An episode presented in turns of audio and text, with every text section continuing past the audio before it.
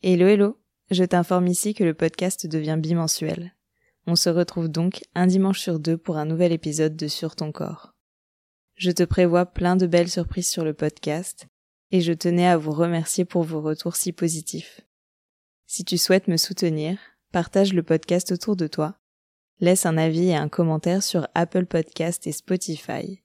C'est un petit geste, mais qui fait toute la différence pour donner de la visibilité à ce projet. Merci d'avance et je vous laisse avec l'épisode de ce dimanche.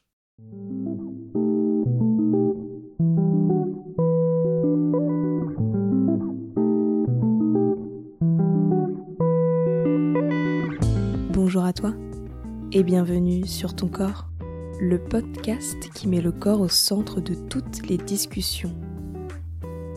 Je t'emmène avec moi à la rencontre de personnes passionnées pour qui le corps est au cœur de leur profession. Mais pas que. Je suis Juliette Dupart et tu écoutes sur ton corps. Dans cet épisode, j'ai le plaisir de recevoir Clément.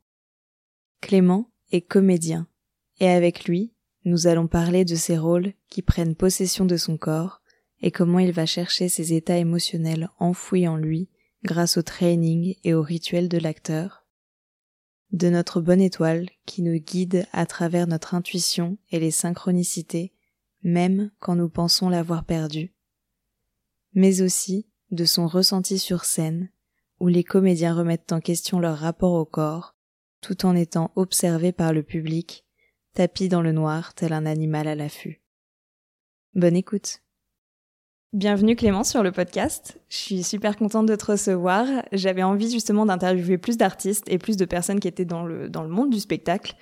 Euh, parce que voilà, on parle du corps. Moi, j'adore aussi parler du corps dans un domaine plus sportif ou dans un domaine plus de bien-être. Mais le côté artistique, c'est quelque chose qui me, passionne beaucoup. Donc, je suis contente de, de, te recevoir et je vais te laisser te présenter comme tu le souhaites. Moi, je, je suis comédien à l'origine. Euh, maintenant, je, je, dirige une compagnie de, de cirque contemporain, de théâtre, et on fait aussi des spectacles d'art de la rue. Et j'ai enseigné beaucoup euh, le mouvement pour la scène. Très simplement, en fait, j'ai commencé euh, le spectacle euh, au collège et puis euh, ensuite au lycée, j'étais déjà dans un atelier théâtre-danse où donc ils nous faisaient tous danser. On faisait de la danse contemporaine, il y avait un metteur en scène et un chorégraphe et c'était euh, de la danse qui était vraiment qui partait de nos propres mouvements, qui était expressive. Il y avait beaucoup de compositions collectives et c'était euh, super, c'était magnifique. Donc moi j'ai beaucoup aimé aussi euh, la danse tout de suite. J'ai toujours continué ma, ma pratique chorégraphique à côté de ma, ma carrière de comédien puisque j'ai fait après une, une école nationale de théâtre. Donc j'ai vraiment exercé plus professionnellement comme comédien quoi. Et comme j'étais un comédien quand même assez physique, il m'est arrivé de de faire des techniques de cirque pour des spectacles de théâtre dans lesquels euh, elles étaient intégrées.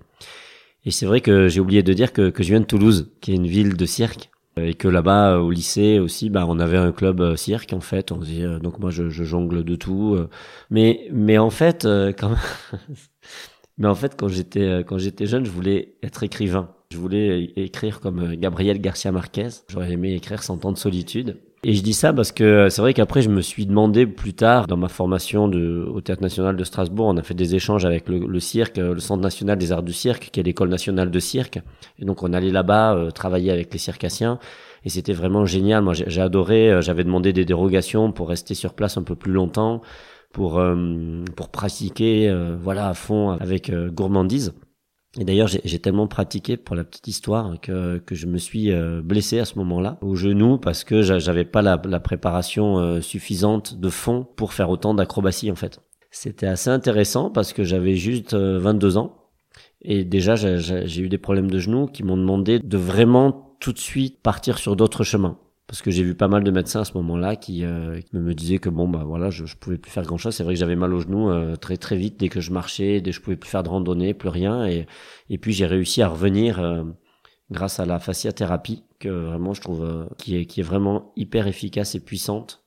J'ai j'ai pas mal de médecins dans ma famille de médecins traditionnels ou voilà j'allais voir un médecin du sport. Donc des choses beaucoup plus on va dire terre à terre c'est vrai que là, euh, quand, quand il vous arrive quelque chose comme ça et qu'on voit que, que d'autres choses marchent, fonctionnent réellement et qu'après euh, vous êtes capable 20 ans plus tard de, de faire de, de l'ultra trail, on sait que ça marche quoi. Ouais, bah là tu viens de résumer un petit peu justement le, but que j'ai avec ce podcast de réconcilier tout ce qui est médecine traditionnelle avec tout ce qui est euh, peut-être un petit peu plus holistique.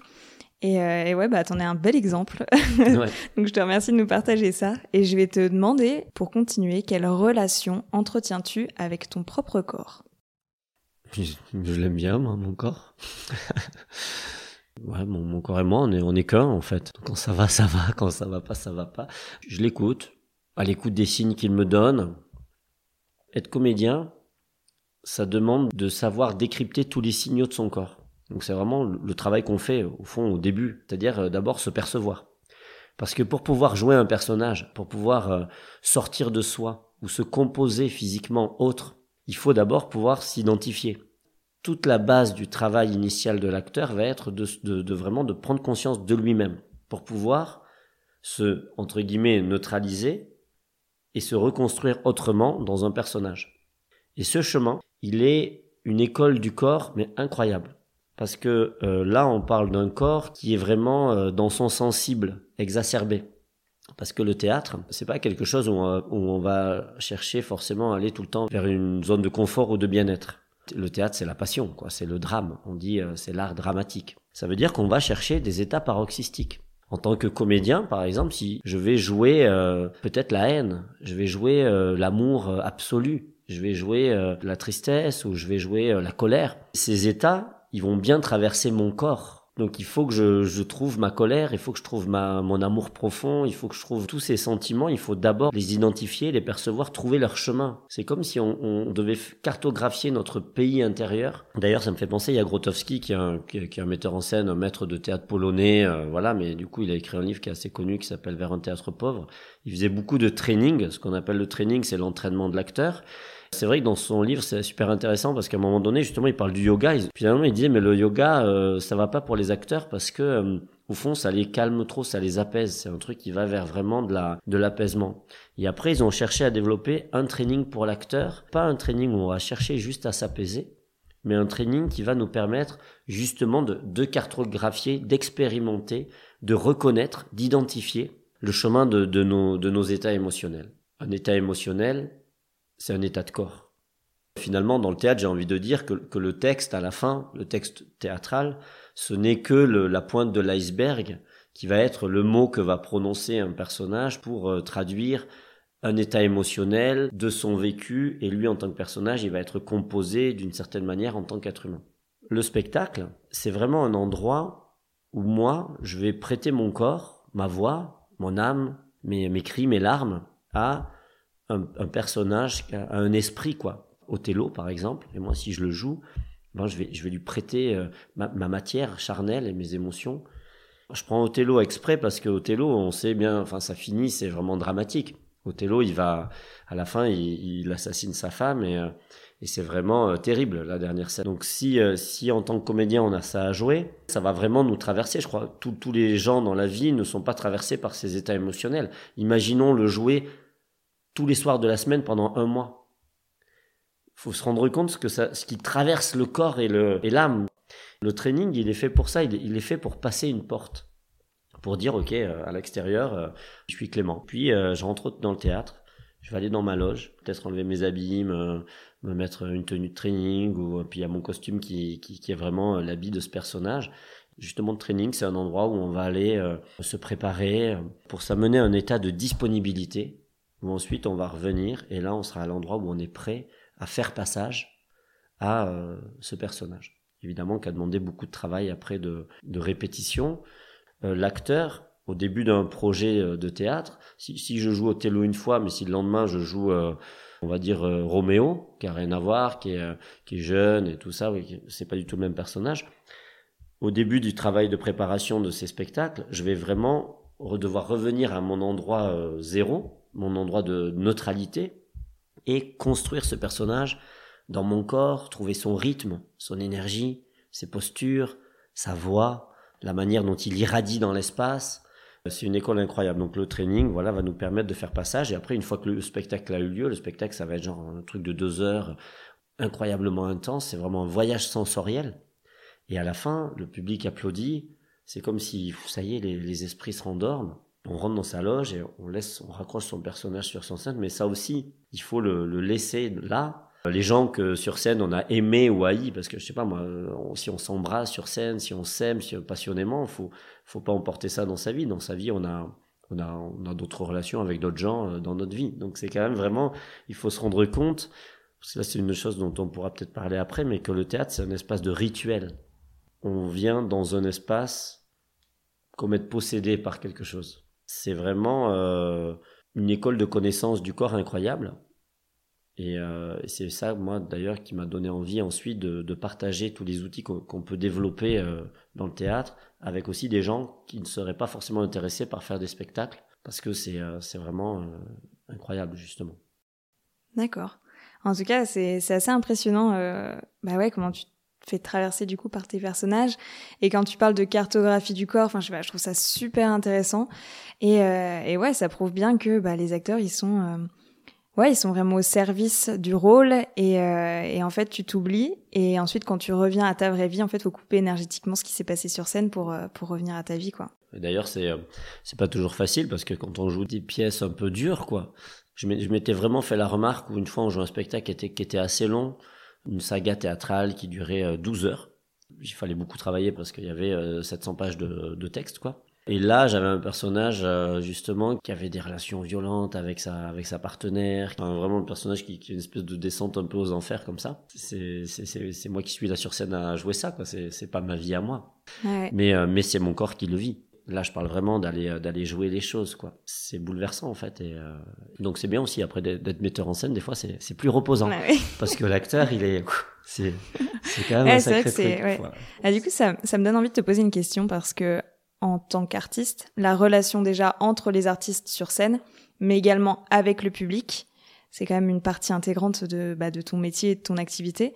Euh, donc, qu'est-ce que tu ressens quand tu montes sur scène? Au niveau euh, Là, je parle tu nous as parlé de beaucoup de toi, comment tu ressentais les choses. Et là, je vais te demander un petit peu avec euh, bah, tes autres coéquipiers, je sais pas comment on appelle ça, mmh. tes autres coéquipiers, et aussi le public, parce que bah, énergétiquement, c'est euh, c'est quelque chose, c'est pas comme le cinéma où les gens sont derrière un ouais. écran, donc toi, tu es derrière une caméra. Là, mmh. tu es face aux gens, les gens sont là pour de vrai, quoi. Donc, ouais. euh, est-ce que ça, est-ce que tu as quelque chose à dire par rapport à ça? Mais oui. Moi, j'adore discuter de tout ça parce que je trouve ça vraiment passionnant.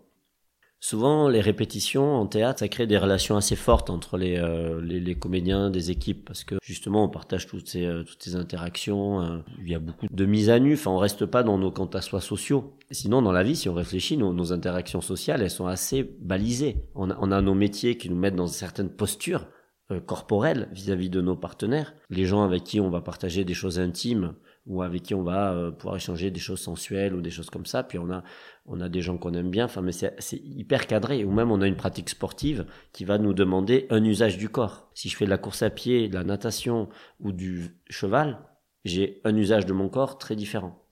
Sur le plateau théâtre, ce qui se passe en, en termes d'interaction physique entre les partenaires, c'est euh, c'est très euh, intime. Dans l'école nationale où j'étais, à un moment donné, on, je faisais une scène avec une, une fille de mon groupe où euh, voilà, on, devait euh, simuler qu'on couchait ensemble. Et puis, euh, ça, justement, on faisait l'amour, elle s'ennuyait. Enfin voilà. Et du coup, euh, bon, répéter ça, ça vous met en présence, quoi. On n'avait pas forcément euh, ce type de relation-là dans notre vie à côté. Puis en plus, il y a quelqu'un qui regarde en face, donc on fait tout ça ensemble, devant des gens, donc on peut pas rester dans le tabou. Et moi, quand j'enseignais le le mouvement pour la scène, après le, training, donc tout ce qui a donné le flow Tao, justement, on se rendait compte que euh, se toucher, les gens, ils n'ont pas l'habitude de se toucher. Quand on rentre dans une école de théâtre, qu'on est jeune, euh, qu'on sort du lycée ou qu'on veut être apprenti comédien, on a touché que certaines personnes et pour vraiment des choses précises. Et tout d'un coup, faut, faut pouvoir, euh, pour une scène, avoir euh, des interactions physiques de différentes natures avec plein de gens. faut oser euh, se percevoir, se toucher. Dans le théâtre, on doit ressentir vraiment l'émotion qui va être liée à nos interactions physiques les uns avec les autres. Parce que sur scène, tout est si, le, le spectateur, il voit tout lui. Il voit si on touche quelqu'un de manière complice ou de manière dure, on voit si on n'aime pas être touché ou si on aime être touché. Il faut choisir ce qu'on veut jouer. Juste entre partenaires, souvent, il y a, y a, quand même des liens assez forts. Puis après, on, va devant le public. Ce qui est rigolo, c'est que le public, on sait qu'il est là, on le sent. Pour moi, c'est comme un animal, parce que tous les publics sont différents. C'est comme un affût, comme si on, on sentait qu'il y avait une bête dans la forêt. Et en fait, au début du spectacle, si vous voulez, quand vous jouez un spectacle de théâtre, vous, êtes enfermé dans votre fiction. Moi, j'ai mes répliques, donc je peux pas dire oh là là, le public il est bizarre ce soir. Je peux le penser, mais je peux pas le dire. Je dois dire euh, bonjour, euh, comment allez-vous, mon roi, euh, et puis bam, je dois dire mon texte. Donc ça, c'est la dissociation de l'acteur, c'est qu'il va percevoir des choses du public, mais lui, il doit, il suit son fil. On dit le public parce qu'effectivement, il se passe quelque chose avec le public. Il y a, il y a des énergies du public différentes tous les jours. Et quand on fait des longues séries, on le sait bien, il y a, on peut pas toujours y faire quelque chose. Il y a, il y a une relation qui se tisse tout d'un coup avec ce public, mais cette relation, elle se fait, euh, elle se fait pas directement. Pas comme dans une conférence où je vais pouvoir parler au public et puis voilà. Là, je vais le percevoir avec tout mon corps. C'est pour ça que je parlais d'un affût euh, ou de l'animalité. C'est-à-dire que tout d'un coup, c'est euh, tous mes sens qui sont en éveil. Je le sens comment il bruisse, comment il écoute comment il rigole, comment il, comment il écoute plus tout à coup, comment on le perd.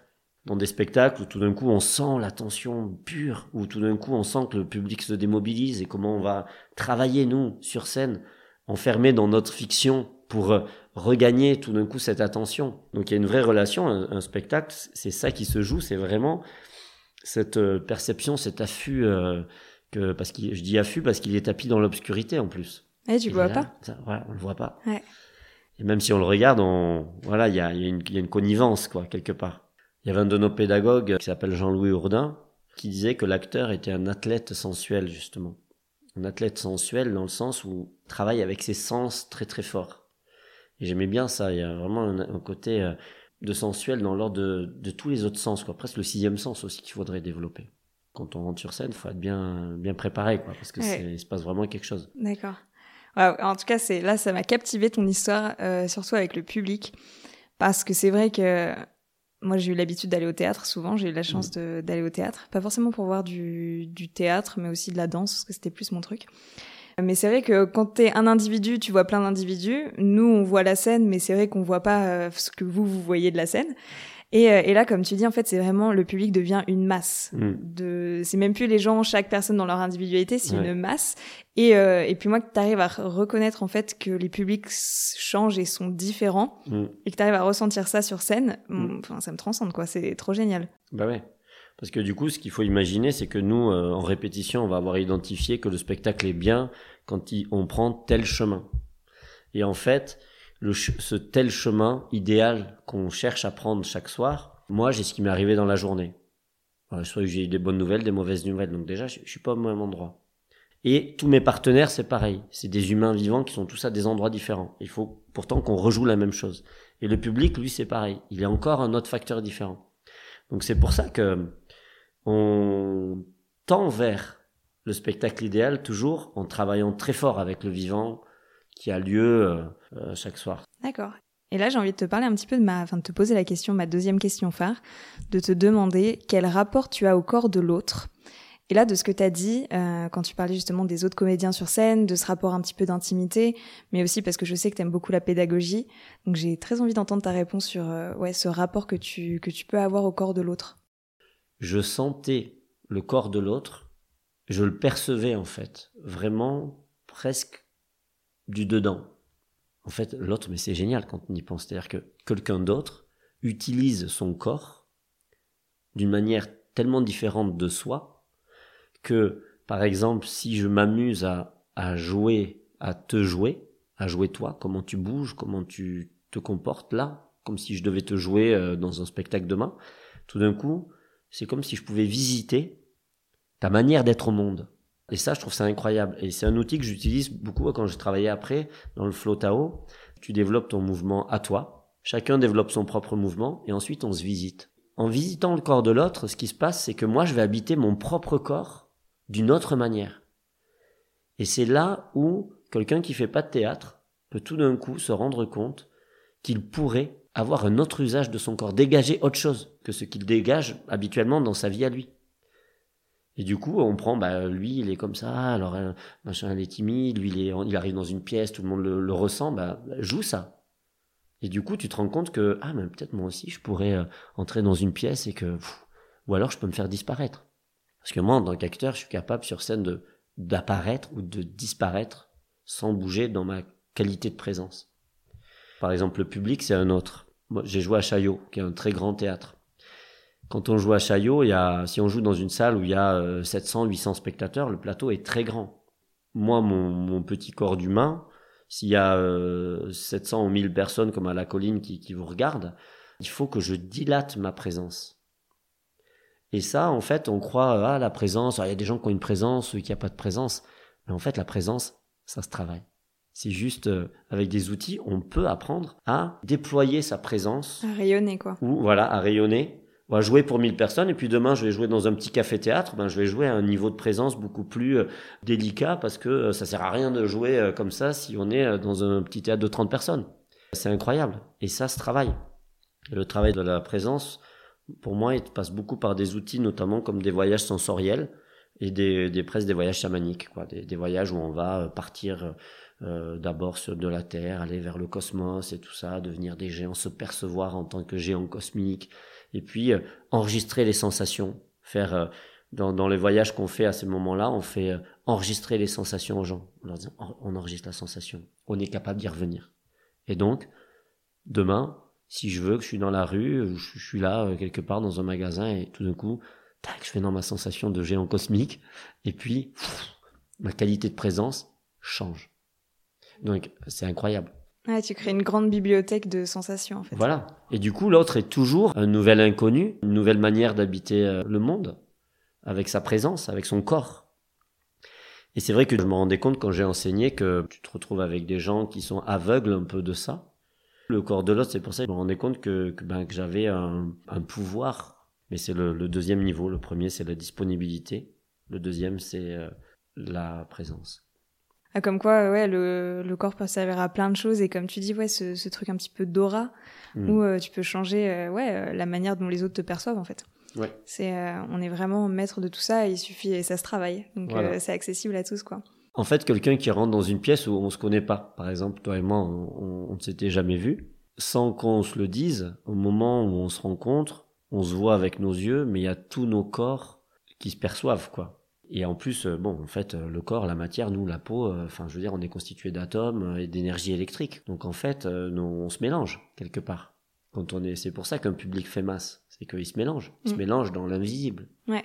Nos champs énergétiques s'interpénètrent, se connectent et travaillent ensemble et s'apprécient ou pas. Ouais. Quand on a un coup de foudre avec quelqu'un, tout d'un coup, euh, il se passe quelque chose à ce niveau-là. Et, ouais, du, et, du, coup, les, les, humains sont toujours à cet endroit de l'animal sans le dire, c'est-à-dire l'endroit de, de l'affût, de la perception de l'autre comme d'abord avec ses sensations, même si on se le verbalise pas. C'est d'abord ça qui compte, avant les mots, avant, avant tout le reste. Mmh. Ouais, c'est ça. Bah, en fait, c'est ce que tu dis, c'est vraiment ce truc de le corps tel qu'on le perçoit, c'est ce qui va être visible, c'est notre façade au monde, mais il y a tout ce qu'on voit pas aussi, mais qui existe quand même et, euh, et, ouais, qui fusionne, euh, qui fait qu'on va nous remarquer ou pas, qui fait qu'on mmh. peut le travailler, l'agrandir ou pas, tout ce truc d'aura, de, de champ énergétique, comme tu disais. Ouais, non, c'est super intéressant. Euh, maintenant, j'aimerais bien un petit peu, même si tu en as déjà parlé, rentrer dans le peut-être le détail, euh, le cheminement de ton parcours de vie. Donc d'où tu pars et, et comment t'en es arrivé là? J'en suis arrivé là en, en, en suivant le chemin des intuitions sans savoir pourquoi. C'est pour ça que je parlais de la bonne étoile, parce qu'à un moment donné, on, on, peut appeler ça une bonne étoile. On se dit, tiens, il faut être là à ce moment-là, on ne sait pas pourquoi. Puis il y a des moments, on a, il y a peut-être des moments plus, euh, plus difficiles où on se dit, à un moment, je me dis, mais où est passée ma bonne étoile? Puis aussi, c'est, c'est peut-être des moments justement où il faut apprendre à. Je crois que c'est normal dans la vie d'avoir différentes euh, phases. J'adore euh, le, le, fait de suivre en fait son intuition. Enfin, moi, je sais que je fonctionne beaucoup comme ça. Ça n'a pas toujours été le cas, mais maintenant, euh, j'écoute beaucoup et moi, mon intuition passe énormément par le corps, mm. justement. Donc, de toute façon, je le sens tout de suite dès qu'il y a quelque chose qui m'appelle, entre mm. guillemets. Euh, je l'entends pas dans mes oreilles, mais je le, je sais pas, je vais, on va me dire quelque chose, je vais avoir des frissons ou, euh, ou viscéralement, je vais me dire, mm. ah, punaise, il faut que je fasse ça absolument. Et en fait, moi, c'est comme ça que maintenant, en tout cas, on verra jusqu'où ça mène, mais que j'ai envie de, de justement ouais. euh, euh, bah, continuer sur, euh, sur mon parcours de vie, quoi, en suivant mon intuition. Je pensais à l'intuition et aussi, alors maintenant, je l'appellerai comme ça aussi la, la synchronicité. C'est-à-dire, euh, on a envie de faire quelque chose et, et quelqu'un vous parle de quelque chose ou vous propose quelque chose et en fait, il y a un chemin là qui s'ouvre et euh, faut y aller. Ouais. Par contre, je me suis fait la remarque. En fait, on n'a pas tous les pouvoirs. Et quand je dis les pouvoirs, c'est les pouvoirs agir, les pouvoirs faire. Je me suis rendu compte qu'il y avait des choses, euh, par exemple, je pense que j'avais peur. Plein de choses euh, me faisaient peur quand j'étais plus jeune. Et que je suivais pas justement ces chemins.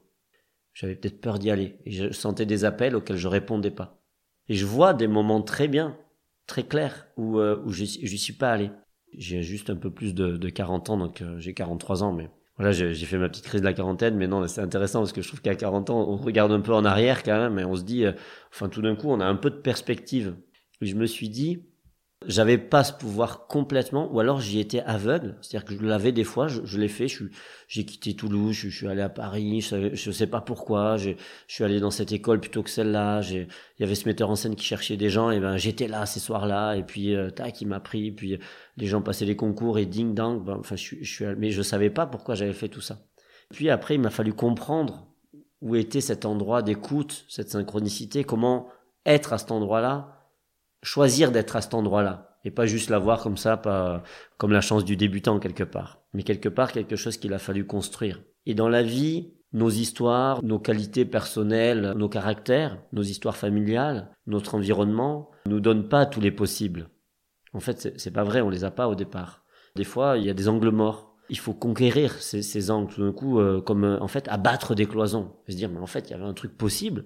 Et, on se dit, mais, mais j'aurais pu le faire, mais ce truc-là, il, il, y a 30 ans, il y a, il y a, il y a 10 ans. Mais en fait, non, on ne pouvait pas le faire. Il, fallait conquérir la possibilité d'abattre cette cloison et de se rendre compte qu'en fait, l'horizon est beaucoup plus vaste, ou que le champ des possibles est beaucoup plus, qu'on a beaucoup plus de pouvoir d'action que ce qu'on croit en fait. Mais on est obligé de, de faire nos chemins. Et on peut pas, et ça sert à rien de, de se dire ah j'aurais pu j'aurais pu bah non c'était le temps qu'il fallait. Il y avait d'autres étapes avant. Voilà il y, avait des trucs à, faire quoi. Et par contre après ce que ça ce que ça ouvre comme truc c'est de se dire euh, très bien bah, comment ça euh, je peux essayer de le partager ou moi en tout cas en, tant que qu'humain euh, partager avec mon environnement donc avec soit mes enfants mais soit aussi tous les gens que je peux croiser dans la pédagogie les artistes tous les gens autour quoi pour essayer de leur donner la clé des champs les systèmes éducatifs, le discours ambiant, quand même, on limite beaucoup les gens. On n'encourage pas tant que ça les gens à écouter leur cœur, à se penser que c'est possible. Et ça veut pas dire tous partir en voyage faire le tour du monde. Hein. Enfin, c'est pas des fantasmes. C'est complètement. C'est juste trouver sa place, agir un truc où on est bien, euh, peut-être juste à côté de chez soi, qui nous épanouit. Comme euh, être artisan, travailler de la matière, faire un truc, rester chez soi, ou en tout cas l'assumer, ou se poser les bonnes questions en ayant la, place pour ça. Dans mon chemin de vie, je suis allé euh, très vite comme une comète, puisque j'ai eu mon école nationale très jeune. Puis après, j'étais euh, dans la troupe du, TNS euh, avec euh, Stéphane Braunschweig, qui était le directeur de l'Odéon. Mais... Et puis, du coup, on va dire que bah, pour moi, tout ça, c'était naturel. quoi. Plus tard, j'ai eu des trous d'air dans ma carrière. Être artiste, c'est il faut courir un 100 mètres et ensuite, il faut devenir un coureur de fond. Il faut savoir durer, c'est des métiers où il faut se renouveler, on est tout le temps sur la brèche, on est, euh, personne ne vient vous chercher jamais. Il faut toujours euh, renaître à soi-même, quoi.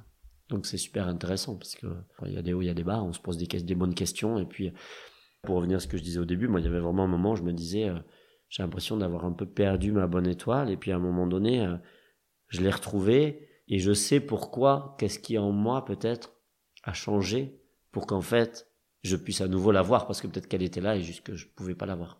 J'adore cette réponse. c'est vraiment très inspirant. Et ouais, je pense que peut-être euh, les gens n'ont pas forcément cette vision-là de, de, la vie. Et on parle pas forcément de destin dans le sens où c'est tout tracé, mais voilà, d'opportunités qui se présentent, de synchronicité comme tu disais, et puis juste en fait de suivre son intuition. Donc mm. euh, ouais, moi j'adhère complètement à ça. Et ouais, je voulais aussi te demander, donc tu as fondé la compagnie L'Alchimique Compagnie, si je me trompe pas. Ouais. Euh, qu'est-ce qui t'a motivé à monter ce projet? Parce que moi, de mon point de vue, en fait, de ce que j'ai vu un petit peu, bah, déjà de ce que tu dis et aussi de ce que j'ai vu sur ton site, c'est que j'ai un peu l'impression que tu avais envie de créer une structure qui pouvait euh, combiner tous les arts sans te limiter. Mm. Donc ouais, j'aimerais bien euh, savoir ouais, qu'est-ce qui t'a motivé à monter ce projet de, de compagnie? Alors justement, l'Alchimique Compagnie, c'est une renaissance. La compagnie a été créée en 2019, mais en fait en 2003, j'ai créé le théâtre alchimique L'alchimie, euh, vient du fait de trouver les bons composants pour transformer le, le plomb en or quelque part. Donc pour trouver la pierre philosophale, ce côté euh, laboratoire chimique avec des éléments euh, de la matière naturelle, de chercher la, la, transmutation quoi. Pour moi le spectacle ça a toujours été ça. Il y a le corps, il y a la voix, il y a le texte, il y a l'esthétique, il y a tout tout qui rentre, tout qui est là quoi. En fait, moi, j'ai euh, dans, dans, mon parcours, j'ai été un peu multimonde, c'est-à-dire qu'au comédien, voilà, j'ai fait des trucs euh, un peu de cirque. J'ai aussi fait euh, d'ailleurs des concerts à un moment donné. Et puis, je pense, j'ai vagabondé un peu comme ça dans, dans différents milieux et je toujours très curieux d'autres formes. Je sais pas si je me dispersais ou pas, ou j'en sais rien. Parce que moi, j'ai toujours trouvé ça super intéressant et toujours une chose unique en fait au fond. Mais je voyais des gens qui se concentrent beaucoup plus sur un élément. Je cherchais le sens de tout ça j'ai vagabondé d'univers en univers un peu. Les gens disaient, bon, bah, comme une cigale. La cigale, elle cherchait autre chose. Et un jour, j'ai fait un bilan de compétences. Je me souviens très bien, le directeur, il était, c'était vraiment un gars super. D'ailleurs, ça s'appelait Studio Harmonique. Il m'a dit, mais, mais toi, tu as un profil qui est assez complexe dans ce que tu recherches. Et du coup, c'est plus dur. Tu as, as, des moments difficiles. Et c'est vrai qu'il y avait un moment, du coup, je me disais, bon, bah, pour aller où tout ça? Et en fait, il y a, y a, vraiment pas longtemps, tout le Pulse s'est rassemblé autour de, ce spectacle de cirque euh, que j'ai mis en scène au Pôle Cirque d'Amiens euh, en laboratoire de sortie avec les apprentis circassiens qui s'appelle euh, Ce qui nous lie, avec les agrès, avec toutes les paroles sur la société contemporaine qu'on a pu mettre dedans, sur l'écologie, sur l'égalité homme-femme, sur les peuples premiers, mais aussi je me suis rendu compte tout toute la solidarité, la coopération que, qu'il y a dans le spectacle, l'appétit, l'élan de vie aussi, encore une fois. Et le spectacle a vraiment très bien marché tout d'un coup, j'ai vu ce que je pouvais faire, ce que je suis en train de construire avec l'Alchimique Compagnie et avec l'Alchimique Village Circus, c'est la réunion de tous ces trucs. Je me baladais de milieu en milieu et je me rendais compte que les gens se méconnaissent finalement beaucoup, qu'on est vachement sur des lignes, les uns en parallèle des autres. Et, euh, et même après, quand j'ai fait de l'ultra trail, où tu fais du, du yoga, ou du, du travail euh, d'écoute interne, et puis euh, les gens ont des jugements sur les autres. Et moi, j'avais envie de créer un endroit circulaire, comme ça, un lieu de réunion, où il y aurait des artistes de cirque, un travail de bien-être, un ultra-trail, des écrivains, des danseurs, un carnaval brésilien, un bal contemporain, un bal folk, des ateliers danse ouverts à tous, des choses où tout d'un coup tout le monde se dise ah mais en fait euh, on, on, est tous dans le même bateau, on fait tous partie du même monde et on n'est pas obligé d'être tout le temps sur nos voies en parallèle comme ça, comme sur une autoroute. Là aujourd'hui je me sens euh, super bien à cet endroit parce que justement, tout ce que j'ai fait avant prend sens. Toute la perception que je peux avoir des, différents corps de métier euh, avec qui je peux avoir à interagir. D'accord. Mais du coup, as... toi, tu as fait de la danse, tu as fait du théâtre, euh, du cirque, tu fais aussi du chant, ouais, multipotentiel quoi. Et tu faisais quoi en cirque? C'était quoi tes, tes spécialités?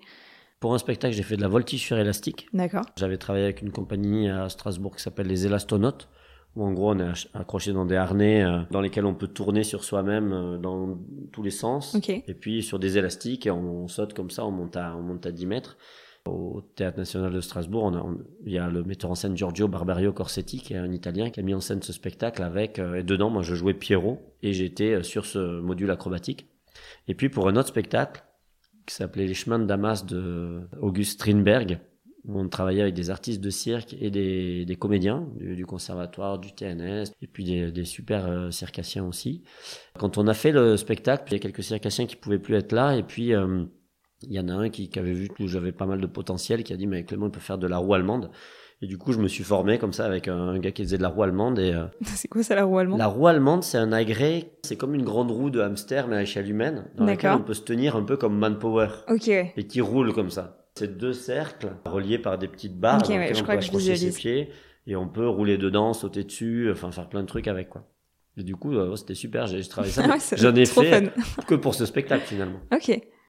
Après, j'habitais dans un appart à ce moment-là à Paris, j'avais pas la place pour mettre un allemande. donc... ouais, J'imagine bien. Ouais, tu parlais de ritualiser le théâtre, c'est ce que tu disais? Mmh. Qu'est-ce que tu entends par là? J'avais toujours aimé dans, Peter Brook, le metteur en scène anglais qui travaille au Théâtre des Bouches du Nord à Paris, qui est super, qui avait fait, qui a écrit un livre après une tournée en Afrique et parlait beaucoup du théâtre. Et pour lui, le, théâtre, on trace un espace. Voilà, en fait, dans cet espace, on, va être des personnages. Il, y a, un côté euh, rituel. Et en fait, ils ont fait toute une tournée comme ça, d'ailleurs en Afrique avec euh, ces comédiens. Ce que je trouvais intéressant, c'est qu'il y a ce côté euh, connivence Le public sait que, que vous n'êtes pas les personnages que vous dites. Je Oui. suis pas Roméo, je suis pas Othello, je suis pas Achille ni Agamemnon, euh, je suis Clément. Donc le public doit partir du fait de dire, d'accord, on croit. On va dire que tu es lui. C'est un espace où tout le monde dit, d'accord, croyons, on va vous croire quand vous dites que vous êtes ça. Quelqu'un qui ne veut pas croire au théâtre, il ne croira pas. Si vous dites, ben non, en fait, tu t'es pas lui, c'est vrai. il a raison. Donc vraiment, il faut partir de cette base, se dire, c'est un espace où où on a un rendez-vous, où va avoir lieu cette cérémonie, où on va jouer avec des autres et raconter une histoire. Peut-être on n'aime plus les mots euh, de rituel, de cérémonie, de trucs comme ça, parce qu'on est euh, dans, notre république laïque. En fait, euh, c'est les rituels de notre république laïque, ça. Le théâtre, le théâtre public, autant de théâtre, c'est l'endroit des cérémonies. C'est plus les églises, quelque part. C'est nos endroits de rituels, où on, on peut se retrouver, s'interroger, enfin voilà. Et puis moi je peux, alors euh, ça c'est complètement autre chose, c'est que du coup ce, rituel, moi je me rendais compte que cette question d'état qu'il faut atteindre pour le personnage, je me suis dit mais il y a, en fait euh, au fond il y a une transe quoi, et on, est possédé. Je pourrais le parler comme ça, je suis possédé par l'esprit du personnage. Ça m'a fait le tilt. Un jour où j'ai lu un, truc de Samuel Beckett sur En attendant Godot et il dit euh, mais en fait moi je sais pas j'ai écrit ces personnages vous me demandez qui ils sont qu'est-ce qu'ils font pourquoi j'ai fait ça. Je dis mais, mais moi j'ai j'ai rien fait. J'étais chez moi et ils sont venus me visiter. Je leur ai livré passage par ma main avec mon stylo et j'ai écrit cette pièce. Et il dit voilà si vous avez des questions à leur poser demandez-leur. Et je trouvais ça super beau parce que tout le monde aime Samuel Beckett. Il y a un vrai geste de poète dedans. C'est-à-dire de dire qu'il a été visité quelque part. Et moi, il y a un truc avec lequel je ne suis pas d'accord, c'est de croire que les œuvres littéraires ont été écrites de manière rationnelle. Comme euh, quand on est au lycée, qu'on étudie un poème de Rimbaud ou de Baudelaire en disant, ben là, rime, machin, truc. Alors lui, il a écrit ci parce que ça, parce que comme si euh, le gars, c'était un ingénieur en rime et que euh, un robot, quoi, qui, qui aurait euh, tout calculé. Et en fait, ça c'est vraiment pour moi un travail de que tu fais après. L'acte de création, pour moi, c'est un truc qui surgit presque brutalement comme ça, qui te, qui te visite, qui te... Et en fait, ça veut pas dire qu'il n'y a pas de travail, mais c'est pour moi, c'est comme une grossesse invisible. C'est-à-dire que l'artiste, euh, l'écrivain, il est en gestation de ce truc, il a, il a tourné et retourné dans son cerveau, il a écrit. Voilà. Il y a des gens peut-être qui, qui écrivent tous les jours, enfin certaines manières de procéder pour s'entraîner, mais il y a des moments où il y a clairement des visitations, des surgissements. Et c'est important de le dire aussi. C'est ça être humain aussi. C'est euh, faire passage à ces trucs-là. Bram Van Velde, le peintre, il en, il en parle beaucoup. Il est là, il regarde son, son tableau et pendant des jours, des heures, puis tout d'un coup, euh, tac, il fait un trait. Et il dit, ah, c'est celui-là. Voilà. À un moment, quand on faisait le théâtre instantané, justement, je lisais pas mal de trucs là-dessus, ça m'intéressait beaucoup. Et ça veut pas dire qu'il faut pas s'entraîner. Au contraire, il faut énormément s'entraîner pour être prêt à faire un surgissement de qualité. Ouais, pour être canal justement Voilà. de, de cette inspiration. Et c'est ça. Et après, une fois que ça a surgi, moi souvent, je trouve que quand on fait des choses, des fois, on comprend pas tout ce qu'on fait, mais on dit, mais je sais pas pourquoi, mais il faut faire ça comme ça. Et après, on construit du discours. Et après, on est capable de faire une rencontre avec le public et de dire, voilà, on a fait ça parce que si, parce que ça. Mais en fait, euh, au moment où on l'a fait, ça s'est euh, presque imposé avec évidence. Et ça, c'est super. Avec le théâtre instantané, on cherchait vraiment ça. Le training, donc c'est la base du flow-tao. On part sur du mouvement dynamique, surgissant, le premier qui vient, comme le, mouvement authentique ou comme dans la danse contact improvisation. Tac, on part, n'importe quoi ce qui vient. Et par contre, une fois que c'est parti, ok, on le cisèle, on le travaille, on l'accompagne, on le prolonge, on le fait évoluer, comme évolue la nature, en poussant, en allant plus loin dans la précision, dans la perception. Et on va sentir comment le mouvement il évolue, il devient, c'est comme une rivière dans laquelle je vais aller me baigner. Il est toujours là ce mouvement. Je peux y aller quand je veux et hop, il me prend et dedans je vais le construire. Il a des saisons, il a des, états, il a des humeurs. Et on travaille avec le souffle en adéquation sur le mouvement. Et à un moment donné, quelque part effectivement, on rentre en transe. C'est une transe. Et dans cette transe viennent des images. Quand on fait des actions, ça nous évoque des choses. Et on se met à parler ces images et on rentre dans nos rêves. Et au fond, au bout du flotao, il y a le rêve éveillé. Le rêve éveillé, et on visite un rêve. Voilà. Et on va pas chercher euh, à nous, à s'analyser, mais par contre, on est dedans. Et une fois qu'on est dans le rêve, ce qui est intéressant, c'est qu'au début, dans le travail, on, subit des fois un peu les images. Donc des fois, des choses se réveillent, des, cauchemars quelque part. Et en fait, ce qui est intéressant, c'est comme dans les livres de Jodorowsky, dans le théâtre de la guérison, il raconte comment il a fait tout son théâtre performance, c'est qu'après, à l'intérieur du rêve, on peut apprendre à transformer pour aller vers la lumière, vers quelque chose de positif, vers quelque chose de, bénéfique pour soi et pour les autres. Et ça, c'est un apprentissage. Et c'est super, parce que nous, dans le travail, on reste à l'endroit du spectacle, mais ce, rêve éveillé, au fond, c'est un spectacle, c'est comme un solo, quoi. C'est comme un solo de, clown sans nez. Et finalement, on apprend à transformer les, les drames, les, les, événements, pour toujours essayer de, de voir comment euh, on peut s'amener vers quelque chose de, de, positif, quoi. Mmh. Justement, tu parlais du flow Tao. Donc ça, c'est une, c'est une méthode que tu as mise au point, c'est ça? De pédagogie. Est-ce que tu peux en parler? Effectivement, euh, donc ça vient de ce théâtre instantané, ce travail sur le surgissement. Donc, en gros, voilà, c'est ça que j'ai dit. Hein, C'est-à-dire, effectivement, on part euh, d'une écoute interne, de là où on est, de, de, laisser partir une impulsion interne, ce qui nous déclenche intérieurement. On transforme en geste dynamique, on va ciseler. D'abord, on va se visiter soi-même dans notre état, se laisser aller à nos imaginaires. Puis après, si on est à plusieurs, on va, on va se connecter tout d'un coup à l'autre on va travailler sur notre présence aussi avant. Donc il y a vraiment d'abord la disponibilité, le mouvement surgissant, la présence, sa propre présence. Puis une fois qu'on est en présence, je peux rentrer en présence de l'autre. Parce qu'il vaut mieux rencontrer l'autre en étant déjà autonome dans son mouvement. Parce que sinon, on est dans la dépendance. Je rencontre l'autre et là, je me mets à interagir avec, à le percevoir, à percevoir ce qu'il me fait, ce que, ce que je lui fais, comment on s'agit dans l'espace, comment il me traverse, comment je le touche et ça me touche d'être touché. S'il y a encore plus d'autres, tout d'un coup, on, on, entre en relation avec un, plus un, plus un, plus un, plus un, plus une, plus une, plus une. Tout le monde est connecté, et là, on dit un groupe. Et le groupe agissant, tout d'un coup, il a une puissance, ça, c'est quasiment tribal, là. On peut travailler sur des rythmiques, des cercles, des déplacements, l'occupation de l'espace, chercher la géométrie de nos positionnements dans l'espace, les arrêts communs, les redéparts, etc. Vraiment la perception, on affûte nos perceptions. Et après, euh, on part dans le rêve et ça, c'est vraiment euh, tous les paliers. Et en fait, suivant le degré d'avancement des gens, je veux dire que, par exemple, à l'école où j'enseignais, en première année, on, travaillait beaucoup sur les dynamiques, euh, améliorer un peu nos compétences physiques pour gagner de la richesse dans, notre langage physique.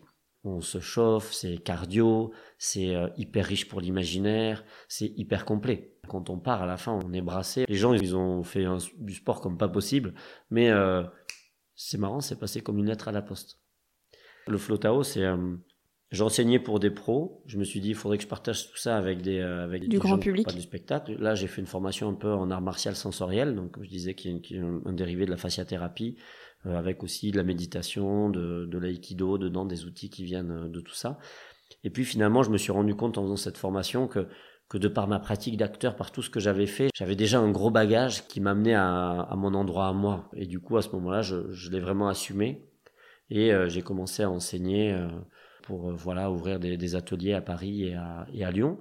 Ouais, c'est trop bien. En tout cas, c'est ouais, ça a l'air d'être très intéressant justement de faire bah ouais, de rendre ça accessible en plus parce que vu que tu t'en servais surtout pour des comédiens et des gens qui étaient déjà dans le monde du spectacle, mm. c'est toujours sympa de bah voilà de faire partager au grand public parce que c'est des outils qui sont bah, qui sont essentiels. On connaît tellement peu notre corps dans, dans cette société que, que voilà tous les, tous les outils sont, sont bons à apprendre.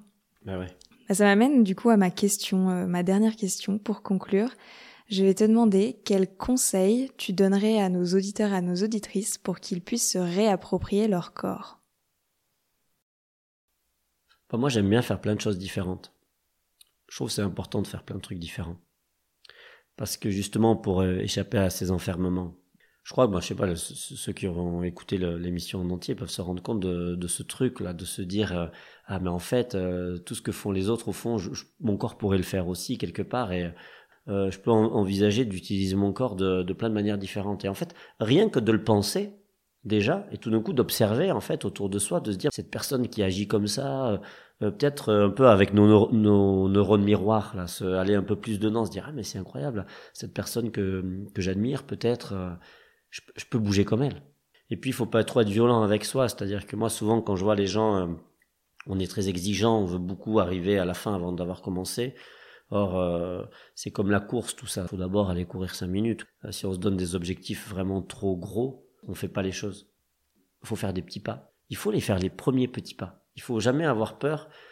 Ouais, ça c'est un truc que j'aimerais bien dire, c'est que souvent, finalement, on s'empêche de faire des choses en disant mais c'est énorme, cette chose, ou c'est trop loin de moi. Et en fait, je me suis rendu compte dans ma pratique qu'en faisant des fois des, des tout petits pas, plus un petit pas, plus un petit pas, nous, nous rapproche d'autres endroits. Je dis même pas de notre objectif, juste nous amène ailleurs, peut-être où on aurait envie d'aller. On peut pas toujours programmer, on nous demande toujours qu'est-ce que tu veux faire, comment tu vois ta vie, comme dans un guide de pensée positive. Ah ben moi, je vois ma vie, dans dix ans, je me vois comme ci, comme ça.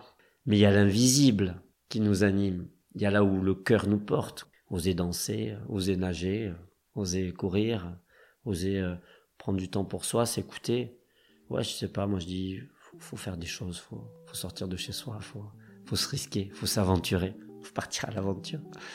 C'est toujours, euh, c'est toujours bénéfique. Merci à Clément de nous avoir partagé son histoire et sa vision du corps. Et merci à toi de t'être rejoint à nous pour cette conversation. Si cet épisode t'a plu, n'hésite pas à le partager autour de toi et à me le faire savoir en me laissant un commentaire ou 5 étoiles. À très vite.